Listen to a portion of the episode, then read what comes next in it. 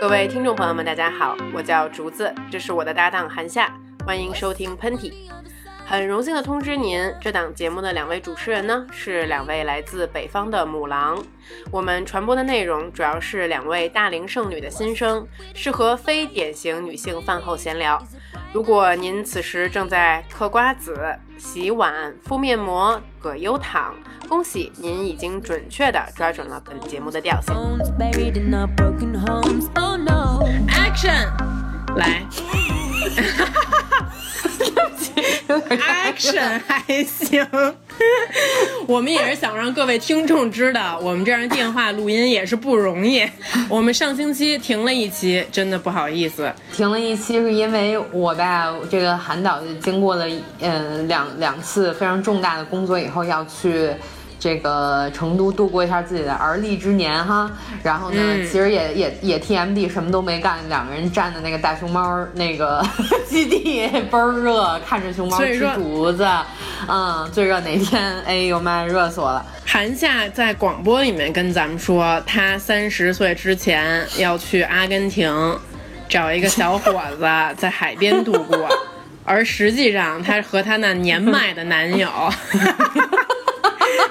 一起去了成都看大熊猫，这个落差有点大啊，让我们不禁怀疑 韩导所说的一切都不可信。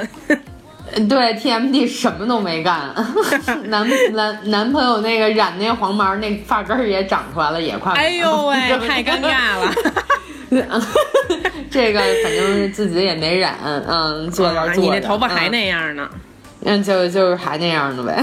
韩夏，你可真没劲，你这人你真没劲，你到底能干什么？你敢干什么？我跟，我跟你说，咱们今天讲这个话题，我要给你讲一讲一下我这人生干的最勇猛的一件事儿。你看，从这个怂的这个生日就能够 跳到我干的这个事儿，这你转的可真好。啊，咱们今天要讲一讲什么呢？这个是大家都提问频率很高的一个话题啊。嗯，就是说我喜欢一个人，请告诉我，我嗯应该怎么撩他呢？撩人的正确方式是什么样的？这个可是一个学问。真是学问。嗯，撩这个字就充满了深意，就是我不追他，但是我撩他。呃，咱们俩平常闲聊的时候好像没有聊过这个问题，就是说咱们有没有追过男生？嗯，我觉得“追”这个词吧，一般都发生在十八岁以前。你那个孙燕姿那个，你那个孙燕姿那是个纯算追你 结 结结果那是傻追。屁啊！结果什么屁也没追上，是不是？对啊，所以就发现追这招不灵啊。我我觉得我好像从来都没有追过男生，连那个就是孙燕姿那种事儿我都没干过，因为因为你是那个。戴耳机的女孩，对我真的是一个酷女孩，就是我嗯在我身上不能发生这种事情，就算喜欢的都已经喜欢的不行了，还是什么都不能说，就得嗯绷绷着脸啊。听见了没有，在座的听众，听见没有？这就是你们学会撩的第一步。但真的但但是但是那个听众朋友们，就是你们还年轻啊，就是绷绷一下还行，像我这绷着，现在就是看着稍微有一点像那个编辑部故事里的牛大姐，有点严肃啊，稍微。你觉得“撩”这个词是怎么算是一个比较成功或者是有技巧的撩呢？呃，我可以拿实例来给大家说一下啊，就是我和我现在这个男朋友，我们俩谈恋爱的这个历史，基本上就是一个互撩史。其实我们俩都还挺会撩的啊、不知道你能不能看出来？我其实我挺能看出来的。我先讲一件那个竹子这个男朋友这个一个比较温柔的瞬间吧。啊然后其实那个我们第一次在那个伦敦，嗯，见面的时候，是我们拍摄的时候，这个韩韩大姐实在是那个抵御不住这个 Topshop 貂的诱诱惑啊，在那里面，在那里面叭叭假貂的逛诱惑两个小时，哎呦，给叭叭是，就是呃抵抵御不了，结果让那个竹子和她这个男朋友等了好长时间。结果嗯我在那儿付款的时候呢，嗯、嗯这个有一个 SB 黑人不给我过，不说 我胸卡上没签名，结果这个竹子这个男朋友呢就一直在后边给我加油鼓劲儿，就跟我一块加油鼓劲儿。一直骂这个黑人 SB，就说 就说 凭什么不给我们过？然后结果我这个心里感到一阵暖暖的，因为这个异国他乡有这么一个 SB 在这儿阻拦我买貂，是不是？当时啊，韩导一向威严的那个形象一落千丈，他就变成了在那个 Top Shop 的那个柜台有点惊慌失措的一只小兔子。然后这个这个这个其实是呃后话，然后我记得特别印象深刻是当时男朋友跟我说的一句话，让我把这个紧张的情绪全部都放下来了。嗯我说对不起，让你们等了这么长时间，他就特别惊恐的、特别惊讶的给我摆出来一个表演的神情，说 为什么要说对不起呢？虽然虽然那个表演是十分的虚假，但是我能够，但是其实他做这个特别特别好，会让我一下儿把那个紧张的情绪放下来啊。对所以我我是我是能够知道这个男朋友在撩的时候会变成一个什么样的人。那你就讲讲呗。嗯，我男友这个演技比较夸张啊。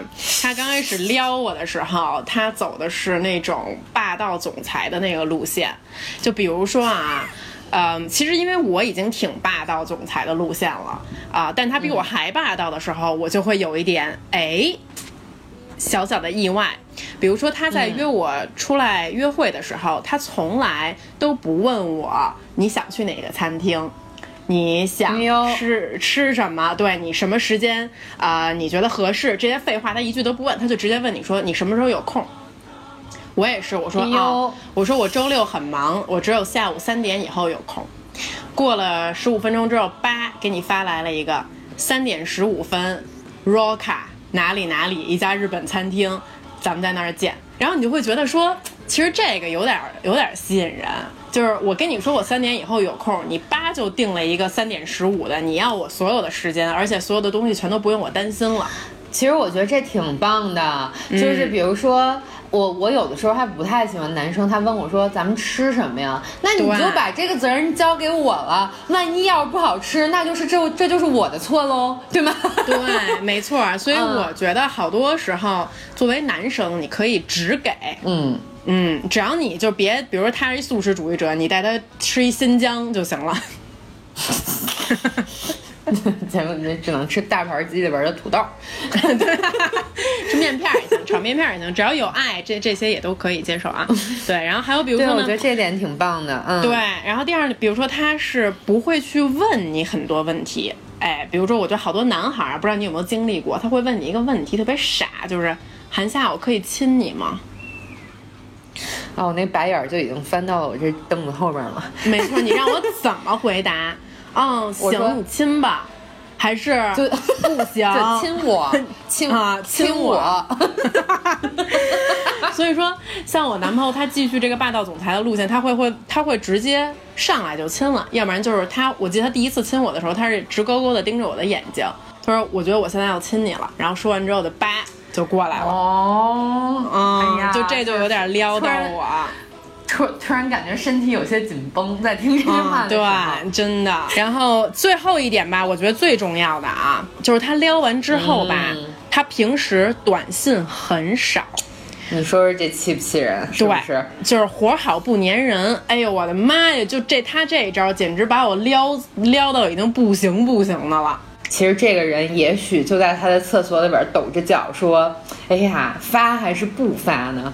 但是还是意志力比较坚定的把这个事儿给拱回去了。对。啊、然后嗯我也是意志力比较坚定，就是你这个孙子，你不给我发，我他妈也不会给你发，啊，所以说我们俩的约，我们俩都是约会，我们俩都是当面撩，我们俩从来不会短信撩。但其实后来我觉得这事儿也挺好的，因为短信撩有时候好多时候你把那个气氛都给撩没了，没有什么事情会比当面见面更好。Love yours. 我我觉得其实，呃，你你男朋友干的这个事儿，我我干过，嗯，你说说怎么回事儿？就是我还记得是。呃，在一个初春的一个夜晚，然后我们在这个纽约的一个地铁站换乘，就是呢，他要去另外一条线了，我要下这条线，然后呢，在那个呃我们要分手的那个交叉口，呃，我们之前已经就是非常明确的表示出来对对方有很多很多的好感，但是一直都没有人去做这件事儿，我就想说。呃，我就想说，C A O 不行，这事儿我得 C A O 还行，我就想 C A O 不行，这个事儿如果我不干的话，因为第二天我就要呃，第二天晚上我就要回我当时住的那个国家了嘛，然后我就想说，不行，这事儿我必须得干了，我不能给自己留着恨意走。嗯，结果我就小脚一垫，就上去强吻了这个男孩儿。哎呀！然后当时我干的最牛逼的一件事儿，是我强吻完了，我的车来了，我就直接头也不回的就上车了。哇，这简直是电影的桥段！就是当时反正什么嘴上还沾着口水什么的，结果结果你那个被对象的嘴上充满了你的口红。就是一个那个嘴上沾着 YSL 的男生站在这个对对对对男生发，手足无措的看着你离去的背影。嗯，然后当时呃，其实我看着那个火车，不是我看着列车开走的时候，他那个手足手足无措的背影，我有一点爽。然后呢，但是其实我心里想说，我成功了，因为他在那儿愣愣的，真的站了半天，我一直都是。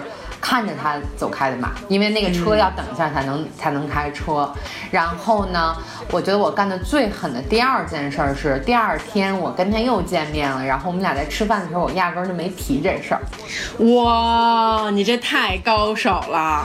听众朋友们，我来给你们解析一下为什么我觉得这件事非常的高手啊。首先第一个点，这个吻是出其不意的。第二个点。一般情况下，女生不宜主动。对，哎，第一般一般情况下，女女生不宜主动。但如果你主动了的话，韩夏恰如其分的离开了，就是我亲你一下，我扒我自己上车，我走人了。而最高明的第三点就是第二天见面的时候压根儿不提这事儿。你说这男孩现在心里面肯定得 unexpected，他不知道怎么回事儿，他完全猜不透你的心思。肯定得被你迷得神魂颠倒了，我跟你说。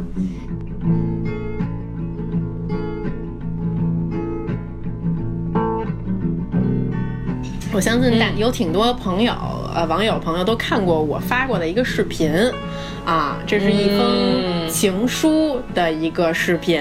然后这个视频当时我记得，哎呦喂，发出去之后，第一次感觉到了哇。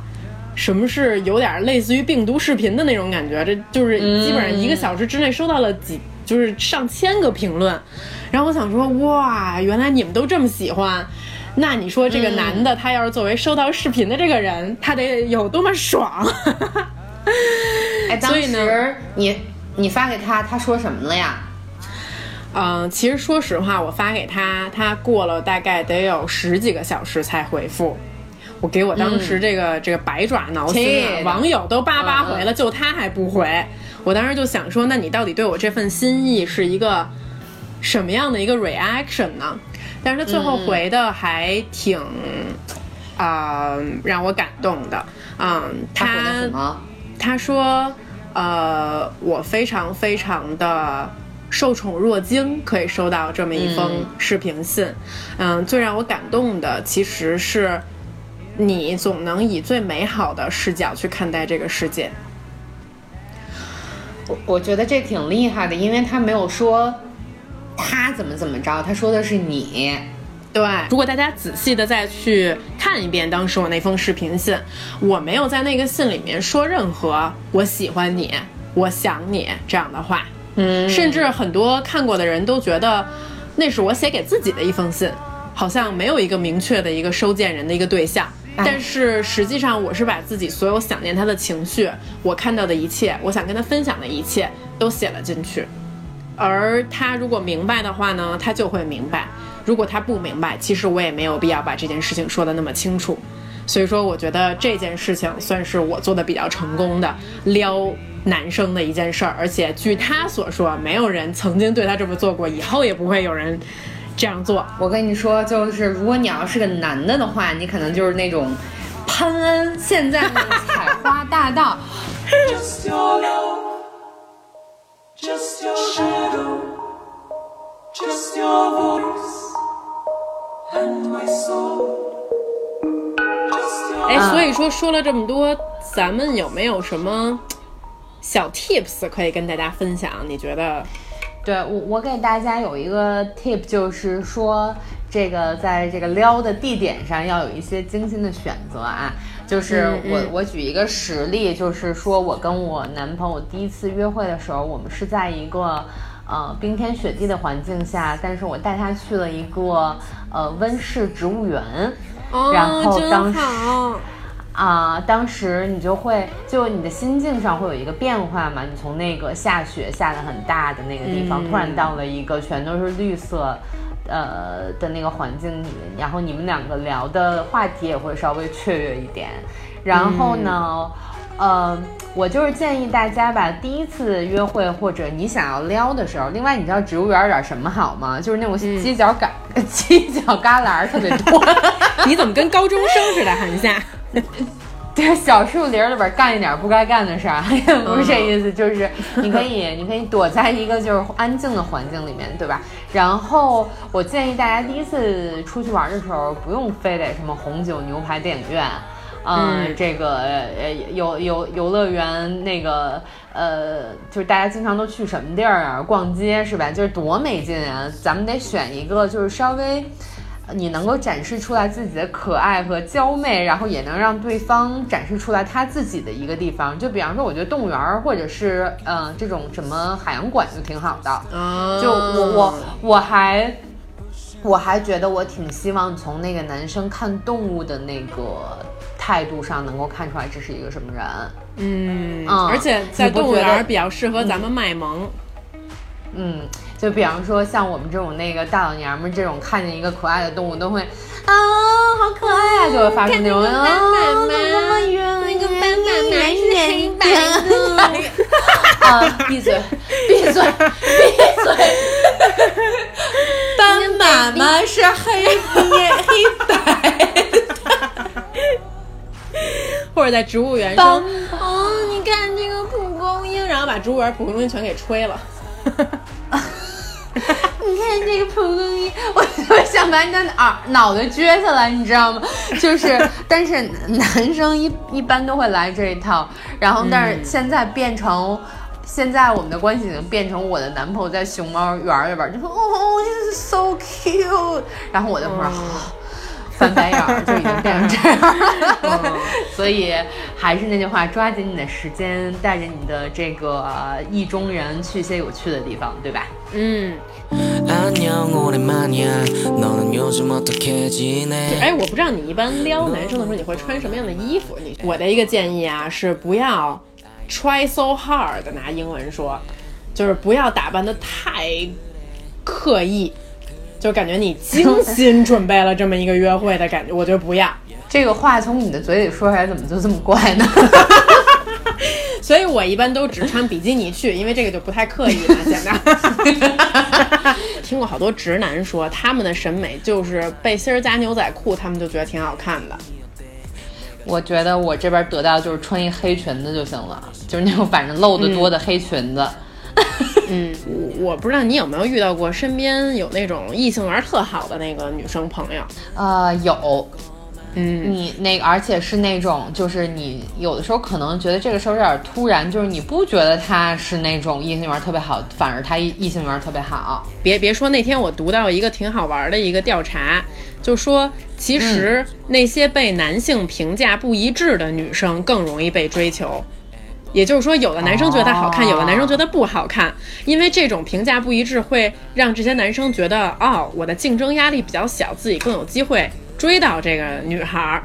所以说，其实那些，嗯，其实那些真正的万人迷，往往不是相貌风华绝顶的那种女生的类型，你知道吧？嗯，你你觉得你周围就是被男生追的比较多的女生身上都有什么特质啊？我觉得她们特别善于总结经验和技巧。哎，我给你讲一特、特甚的事儿，就是这个是之前我我们这个在英国读书的一个女生，这个女生她就是真的相貌平平，但个子挺高的，嗯一米七几啊。我觉得她的长相，我就给她打个六六分儿吧。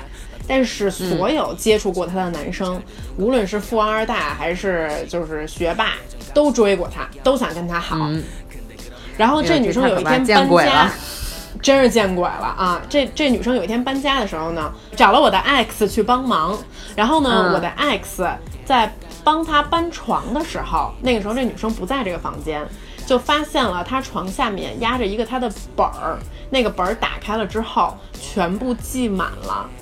她写从跟各种男生相处之中总结出来的经验的这么一个撩汉秘籍的这么一个本儿，但其实这件事儿挺慎的，你知道吗？太可怕了！他就都写着你应该用什么样的招数，你应该怎样去冷落他，又怎么去跟他热络，要怎么冷热交映的去让他抓不住你的心，等等等等，自己写了好多一个 一个恋爱 Bible。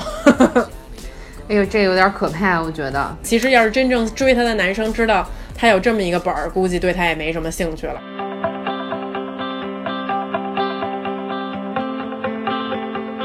我觉得撩这件事情呗，就是有的时候咱们不用把它看得特别功利，就是其实，嗯、大家一说这个字儿就往什么那个 S A O 或者是什么 剑什么这个字儿上开始引、啊。SAO 我觉得 今天说了好多 A O 以后缀的词啊，嗯就是嗯就是那个，我觉得有的时候。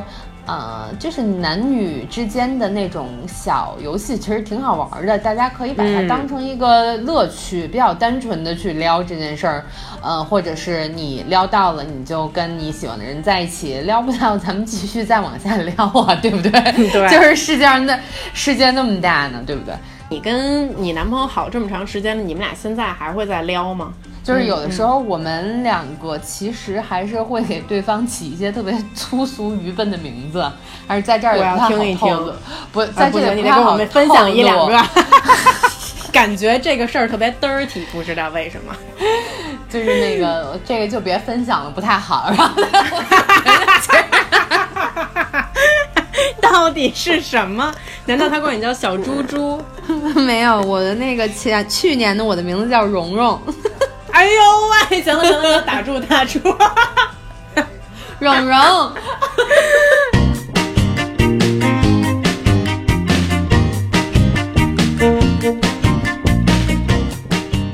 你知道我现在还在撩我男朋友的一个小招数啊，就是还发生的还挺频繁的。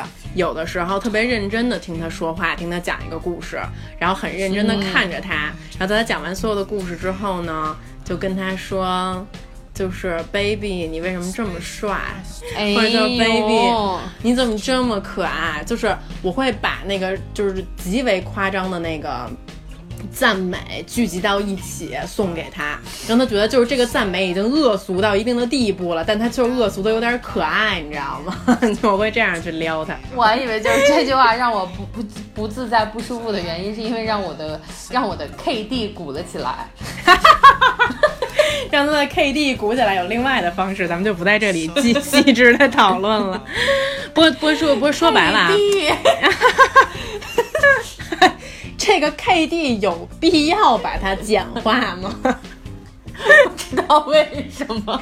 哎哎哎哎哎，说到这个 KD 啊，我讲一个关于 KD 的故事。哎，你就听众朋友知道咱们俩说这个 KD 是什么意思吗？会有听众朋友猜出来的。啊，会有啊，就是我我我跟我男朋友约会的时候啊，就是刚开始还不是特别熟的时候，他呢把他的钥匙给丢了。然后我就想说，哎呦，这怎么办啊？就到最后他死活也找不着，他第二天还有一个早班飞机要去赶。我说，哎，我帮你找一找，万一你你你自己找不着，我一帮你找都找出来了呢。我呢就说，他当时穿了一牛仔裤，我说我给你好好摸一摸，你是不是这个 放到哪哪个牛仔裤的侧兜里面？我摸着摸着就摸到靠近他 KD 的地方了。我就很使劲的、慢慢的服帖的摸，我说啊，真的不在这个兜儿，让我再看一眼左边的兜儿，就在 KD 附近疯狂的那个帮他找钥匙。当时我就默默下定决心，我说这个 KD 可以 F。Waves.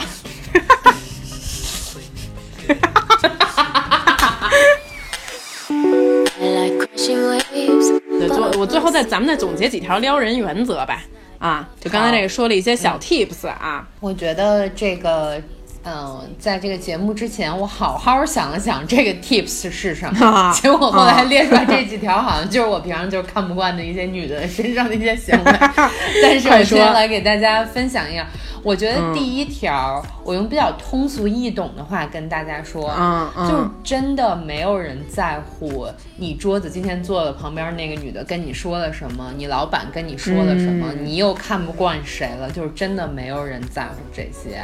然后我觉得在一段感情中，不管多么喜欢你的人，觉得你多么可爱的人，在你过多的去把生活里的苦水和你的一些抱怨倒给这些人的时候，他们到最后的一个反应其实都是逃走。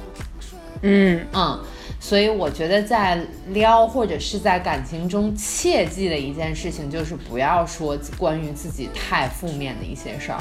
男生可能对于外表来说，呃，他们更注重的是外表，而不是性格。其实真的不是的。我问过很多很优秀的男性，他们很注重的都是性格，要放在嗯，内在美，我觉得是。呃，大家还是要那个有意的去多呃接触一些不同的知识啦，嗯、因为确实你现在大家工作都很忙嘛，然后回家以后就会。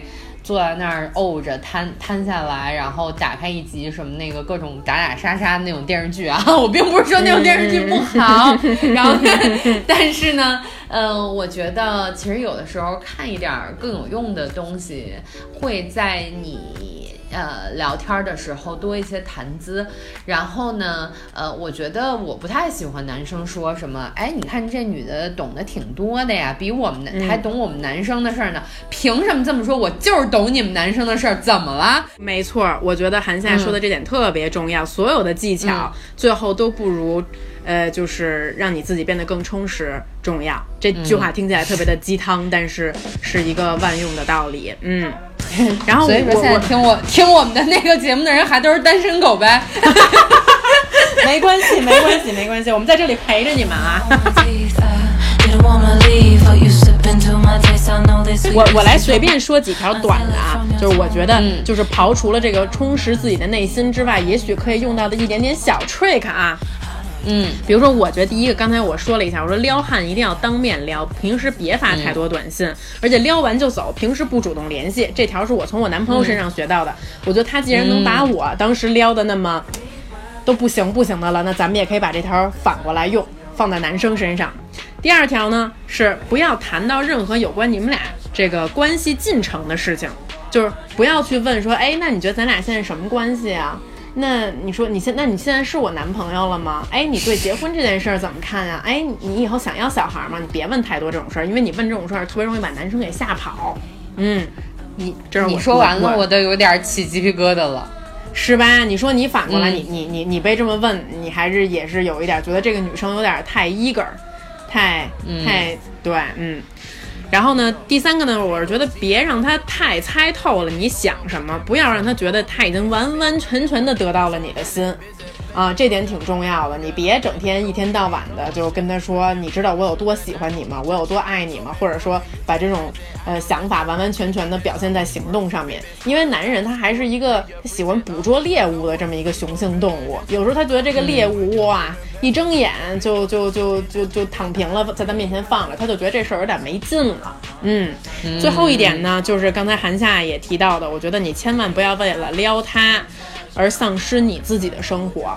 就如果这个男生什么时候约你，你都在，然后让你干点什么，你都为他去做，那就多没劲啊！你这你多没劲一人啊！你得是一个有趣的人，你得是一忙活的人，你得是一千个自己有特别多事儿干的人，嗯。千万不能变成任何人的老妈子。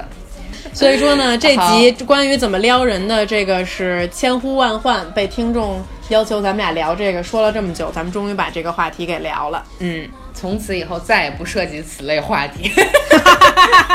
你们就是问这个话题，就是平时多听喷嚏的其他节目。你越把自己 distract 了，对，越分散自己去呃好奇我们说的其他的事儿，你这个时候不知不觉的就已经掌握了这个撩汉秘籍了。咱们马上进入这个见书一本，见剧一部啊。Read my lips,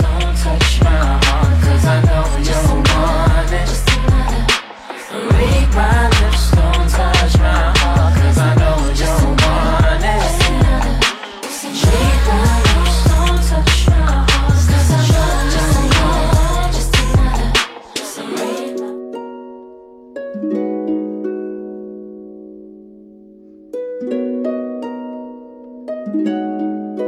这周我想给大家推荐一本儿一个冰岛作家写的书，叫做《没有你什么都不甜蜜》。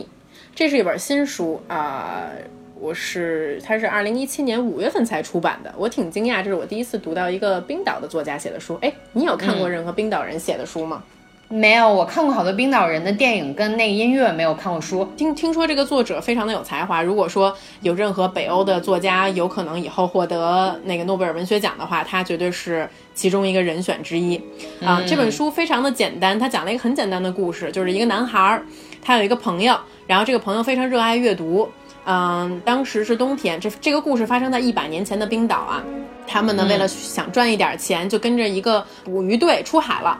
他们一起去海极圈附近去捕捉这个那个鳕鱼，可是呢，他的朋友在出发前，因为读米尔顿的那个《失乐园》那个诗集读得太入迷，他忘了带水防水服，然后他们在捕鱼的这个中途遭遇了大风雪，然后因为所有的人都有这个防水服，只有他没有，最后他这个朋友冻死在了船上。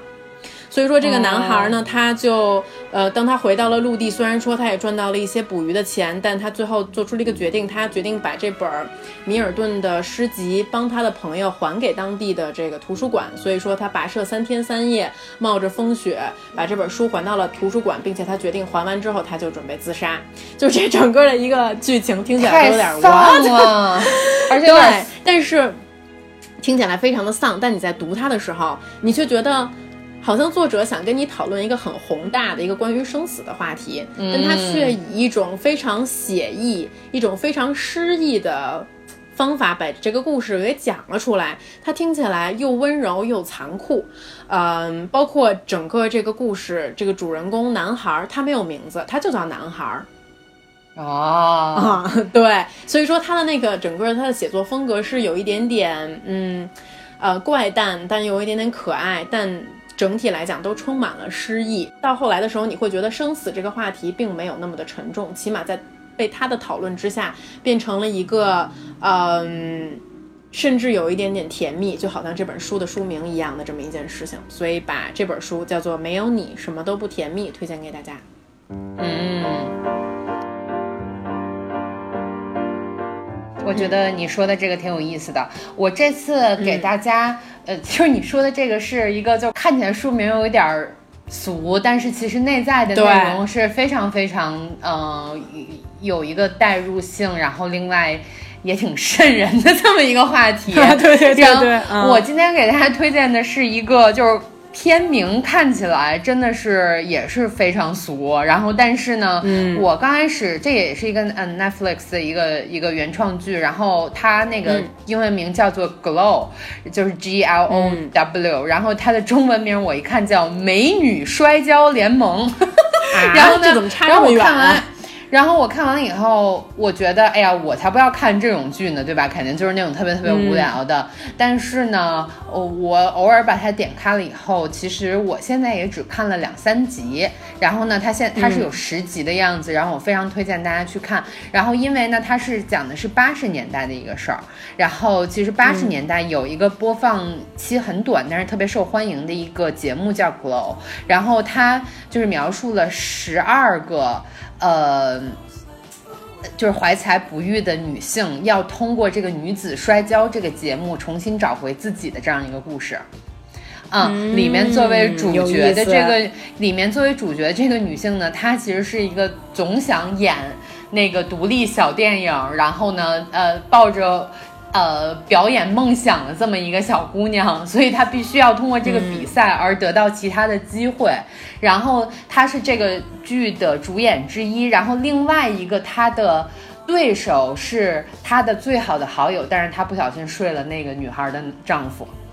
所以说呢，我现在也是刚刚看到这个剧开头的时候，它里面的一切的音乐造型都是八十年代那个特别疯的那个时候。所以说，我觉得这个整个的故事的设定是非常非常有意思的。呃，它其实也是一个挺挺励志的一个剧，挺热血的一个剧。就是如果说你今天晚上就是实在是闲着没事儿干，可以去看看女孩打架，对吧？然后呢，呃然后呢，我觉得如果大家看了有什么想法的话，我们也可以在评论里边交流，因为我也没有看多少，我只是觉得这个剧特别适合夏天晚上，呃的一个情绪去看这样的一个剧。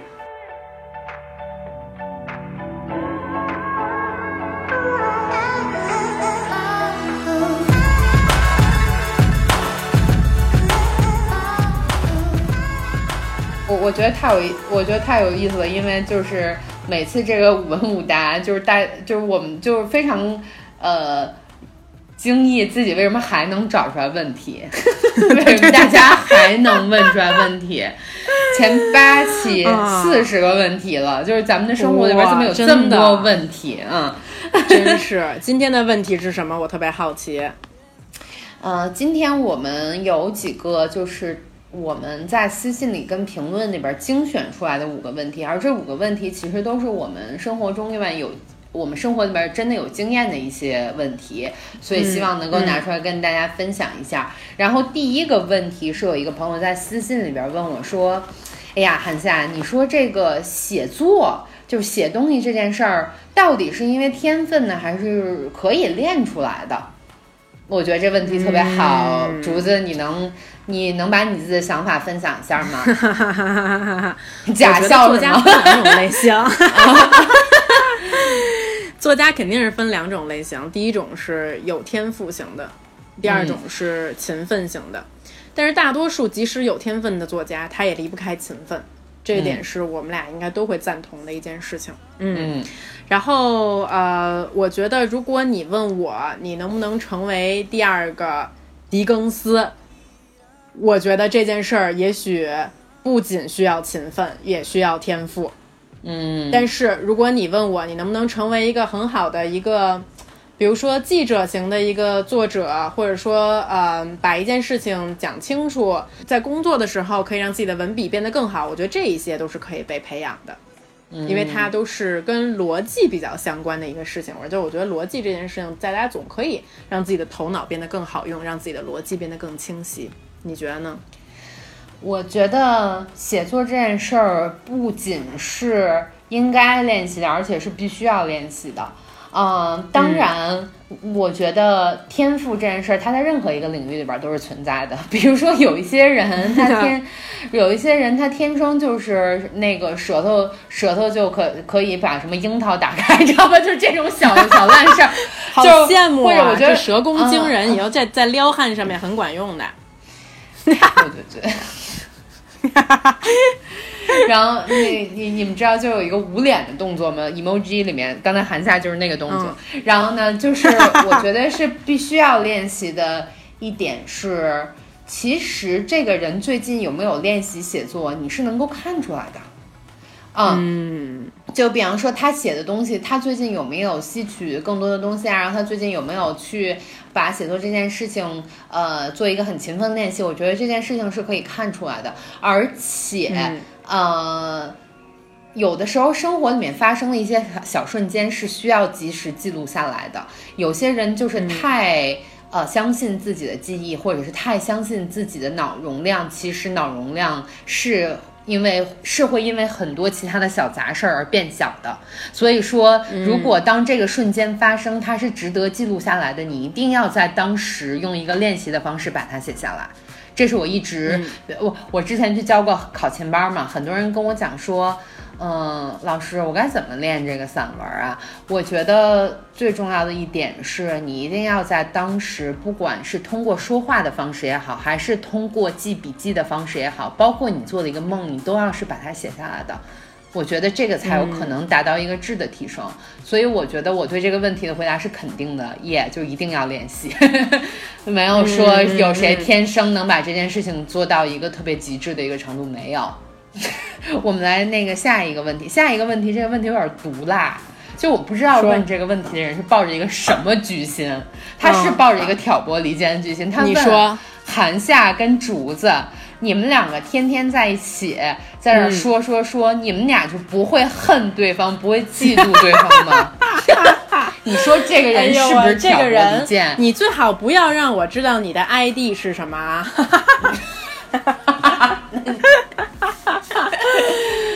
哎，那那我我我先回答一下吧。嗯我当然嫉妒了，就是这个女的。首先，我特别嫉妒她，就是比如比如说嫉妒我的男友 KD 很大，我男友 KD 也很大。接着说，接着说。哎呦喂！在这一点上，我们俩没有谁嫉妒谁，就是我们都有一个大 KD 的大男友。KD 的男友，咱不好意思啊，这位朋友，这就是这就是我们对这个这个问题的答案。没有，我觉得我我特别嫉妒他，就是因为，嗯、我我觉得人和人之间，不管是好朋友还是不好朋友，还是也许就是你身边擦肩而过的一个人，你都会有嫉妒的情绪产生。嗯然后，比方，比如说，我就特别，我特别嫉妒竹子，她的行动力特别强。就比方说，她说了一个什么事儿，她下个月就敢给你做出来。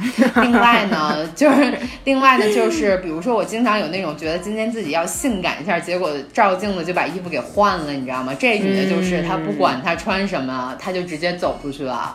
我觉得就是这一点儿我，我我就特别嫉妒，而且就是我觉得。我就嫉妒他长得好看呀、我觉得这这就特别特别的正常，所以就是大家不要觉得就是说我跟朋友之间有了嫉妒这种情绪，就会觉得哎呀是不是不对了？我觉得不是，我我也觉得，我嗯我觉得嫉妒这个情绪人人都有，你要是没有，你就不正常了。啊，然后说个走心的啊，我其实特别嫉妒韩夏是一个反应特别快的人，在很多时候他的反应比我快多了，他的那个鬼点子也比我多。因为其实我 我是这说真的啊，因为我从小到大一直都是被认为鬼点子特别特别多的那个人，这个是棋、难得的棋逢对手，而且是我是打心眼儿里面的服他，甚至有点嫉妒他。我靠，这个人的鬼点子怎么比我还多？就是就是就是两个两个骗局，就是两个知道骗局骗子，对，而而这个体现在就是对对对，对于我们这个工作性质来讲特别的重要，你知道吧？有时候你所谓你说天马行空，天马行空，什么是天马行空？其实就是鬼点子。然后在我们比如经常是比如说拍摄或者是。呃，我们讨论一个什么内容，陷入一个难局的时候，韩夏总是能出其不意的把这个局很轻巧的就给你解了。他可能就会说：“咱们这么拍，咱们让这人干干这个，或者咱们让这个人去哪儿哪儿哪儿。”就这些地方，我会觉得说：“哎，哎，怎么就 TMD 的让你想到了？” 给我气的，我就会觉得，嗯，这个时候我是嫉妒他的啊。嗯，结果其实这两个女的也没，就是就是我们这个其实听众们，我们这广播就是一个交易，就是有一个大哥一个一期 一期给我们三千块钱，然后我们俩就一人分一千五。哎呦喂，真惨。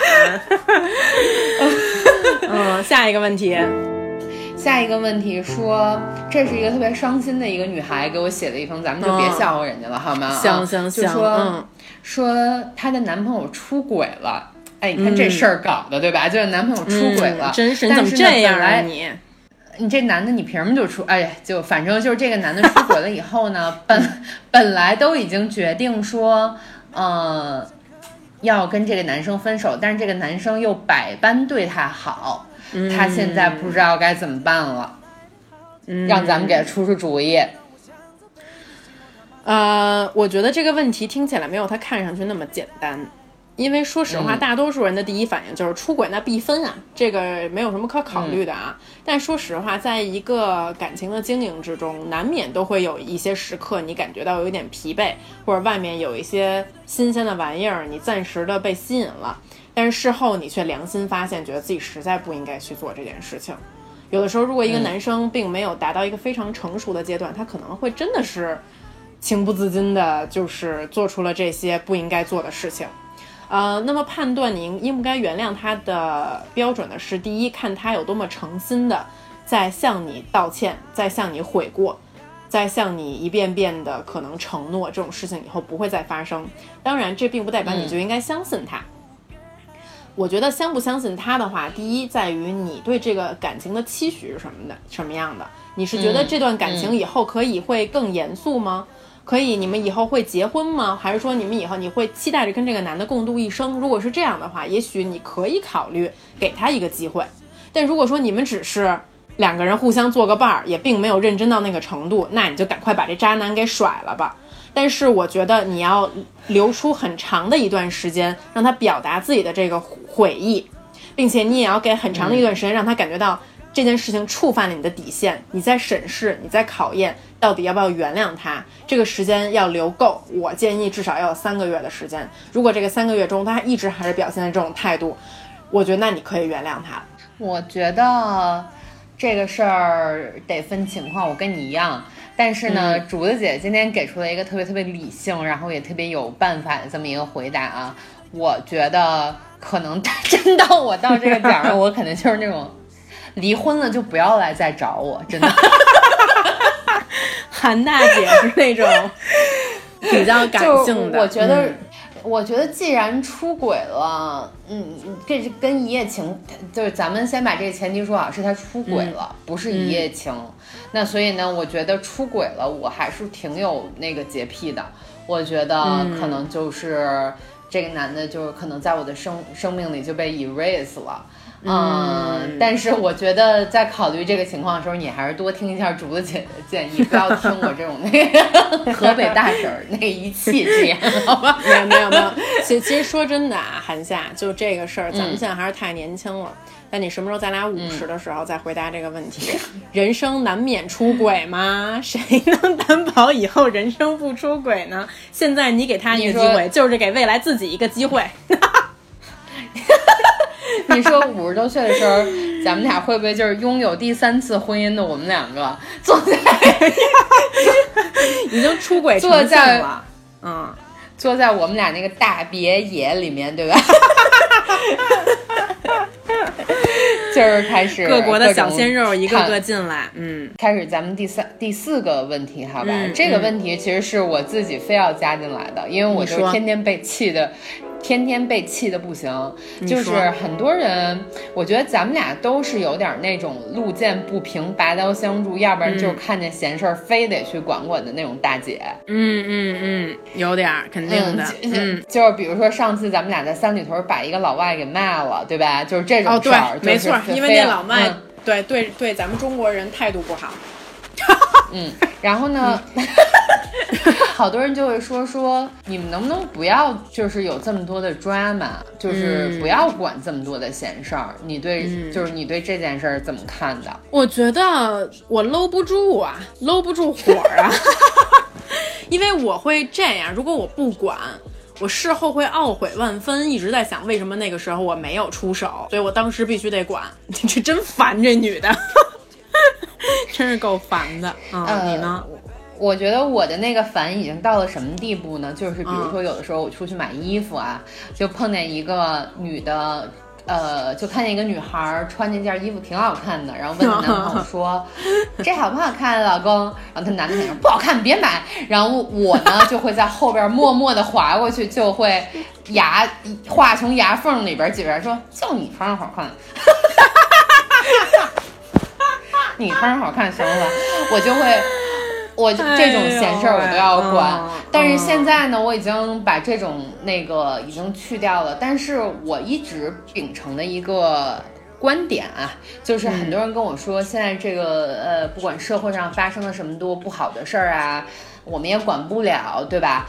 然后我们这个社会变成什么样，这个国家往什么样的方向发展，这个都是我们这些平呃平民是管不了的。但是我觉得，如果你能够在保证自己安全的情况下，能够说一些正确的呃话，做一些正确的事儿，这就是改变。嗯，而且好多的这种就是这种 bully 啊，这种这种这种欺负人的人，他呀就是欺软的怕、欺软怕硬，真的。嗯，对，没错儿，咱们这种硬货得多一点儿，才能让这种这个欺负人的人稍微少一点儿。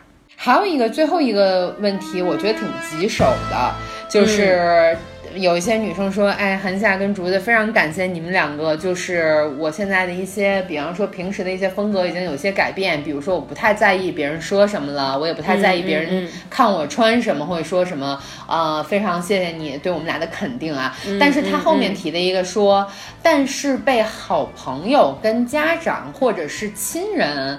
呃，男友说的时候还是会伤心，嗯，不知道该怎么去调节这个这个情绪。我觉得，嗯，也许对你的，也许对呃跟你很亲近的人来说，看到你的改变，更是一个很大的一个对他们来是一件很新的事情。你不要，你要替他们想一想，就是说，哦，你们爱我们，你你爱我，你反而要替我想。但是其实他是看你看的最习惯的一个人，嗯，你的这些改变可能会在某种程度上对他进行一定的震惊。所以我觉得这个改变可以是慢慢来的，就是比如说你不用得到一个新的一个世界观以后，你就非常强烈的把这个东西加在别人的身上。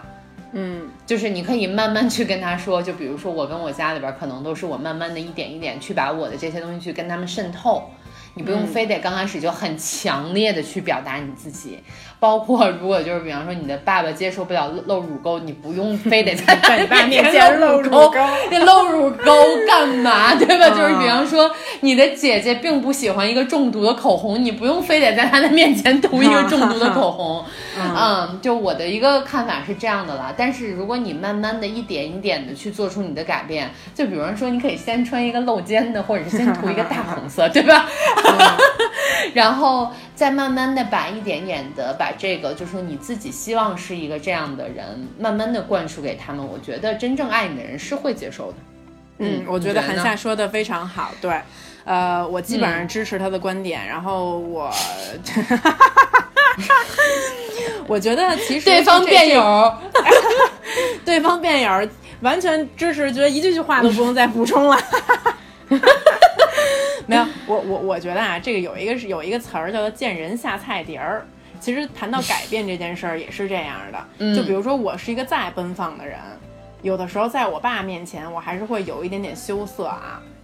我还记得我那个 比，如呢？哎，别别，你别说，大概在前两天，我当时发了一个照片儿，就是我只穿了一个内裤啊，你知道吗？就是骚骚的嗯坐在一个化妆台上面，然后那样就是搔首弄姿那样看着镜子里面的自己啊。然后我爸看见了这照片儿在朋友圈里面，然后他就笑盈盈的过来跟我说：“你说你，你现在你现在是不是太过分了？” 那个时候我内心还是难免的小小的尴尬了一下。然后后来我想说，嗯我该怎么弥，就是怎么来弥补我的这个尴尬，让气氛看起来稍微轻松愉悦一点呢？我就跟我爸说，所以说爸，那你觉得我性感吗？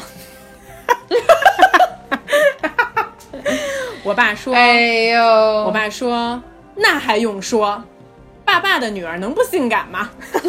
爸爸的女儿但是就这件事儿还是多多少少给我就是敲响了一下我的警钟啊！对，以后我还可能还是要在那个朋友圈里面适当的分组一下。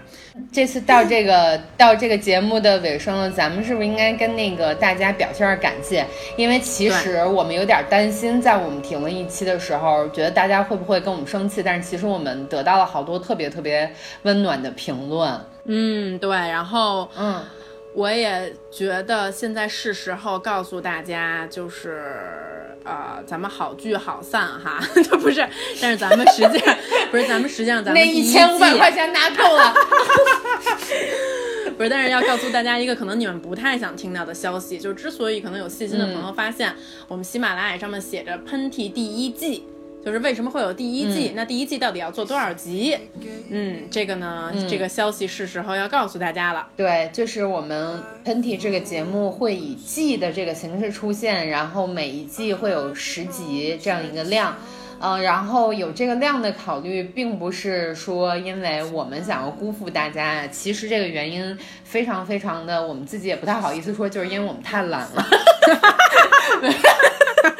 其实这是百分之九十九的这个原原因，就大哥给的钱还是不够多，咱们得跟大大哥再再商量一下，能不能再多给我们点儿？嗯，这个无形的大哥，这个隐形的大哥呢，其实并不存在，存在我们的想象中。然后，呃，然然后呢，其实，呃，我觉得是因为我跟竹子其实都是一个不太喜欢，嗯。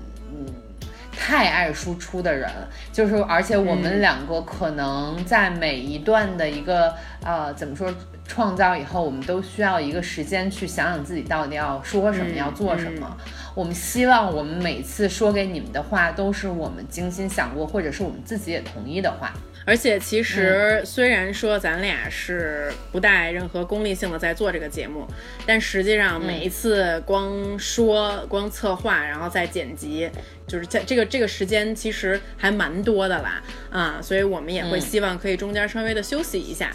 然后这样的话能给大家带来质量更好的节目。当然，这个休息的时间也不会太长，咱们现在目前暂定的可能是会中间停大概六周的时间吧，然后下一季就会继续再播出了。嗯，然后希望大家如果说你们有什么想听的话题，或者是有什么是你们没听够的，你们都可以给我们留言。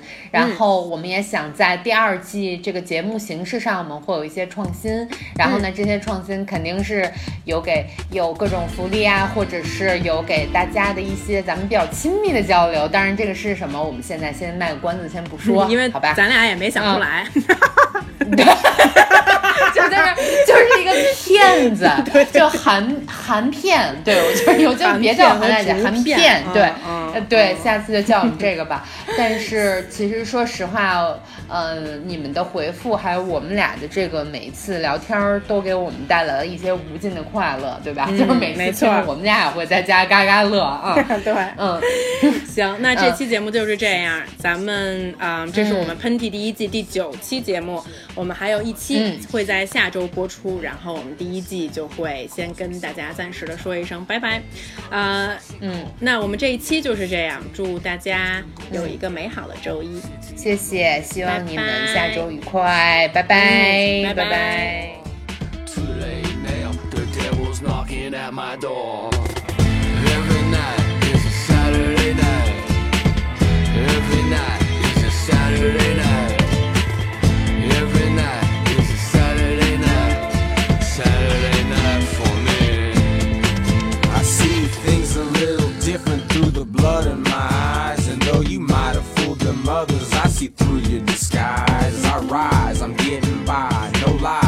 getting high. I ain't worried about the next, you can bet I'm getting mine. With this Miller by the cord, no G by the zip. My old lady by my side, and my chrome on my hip.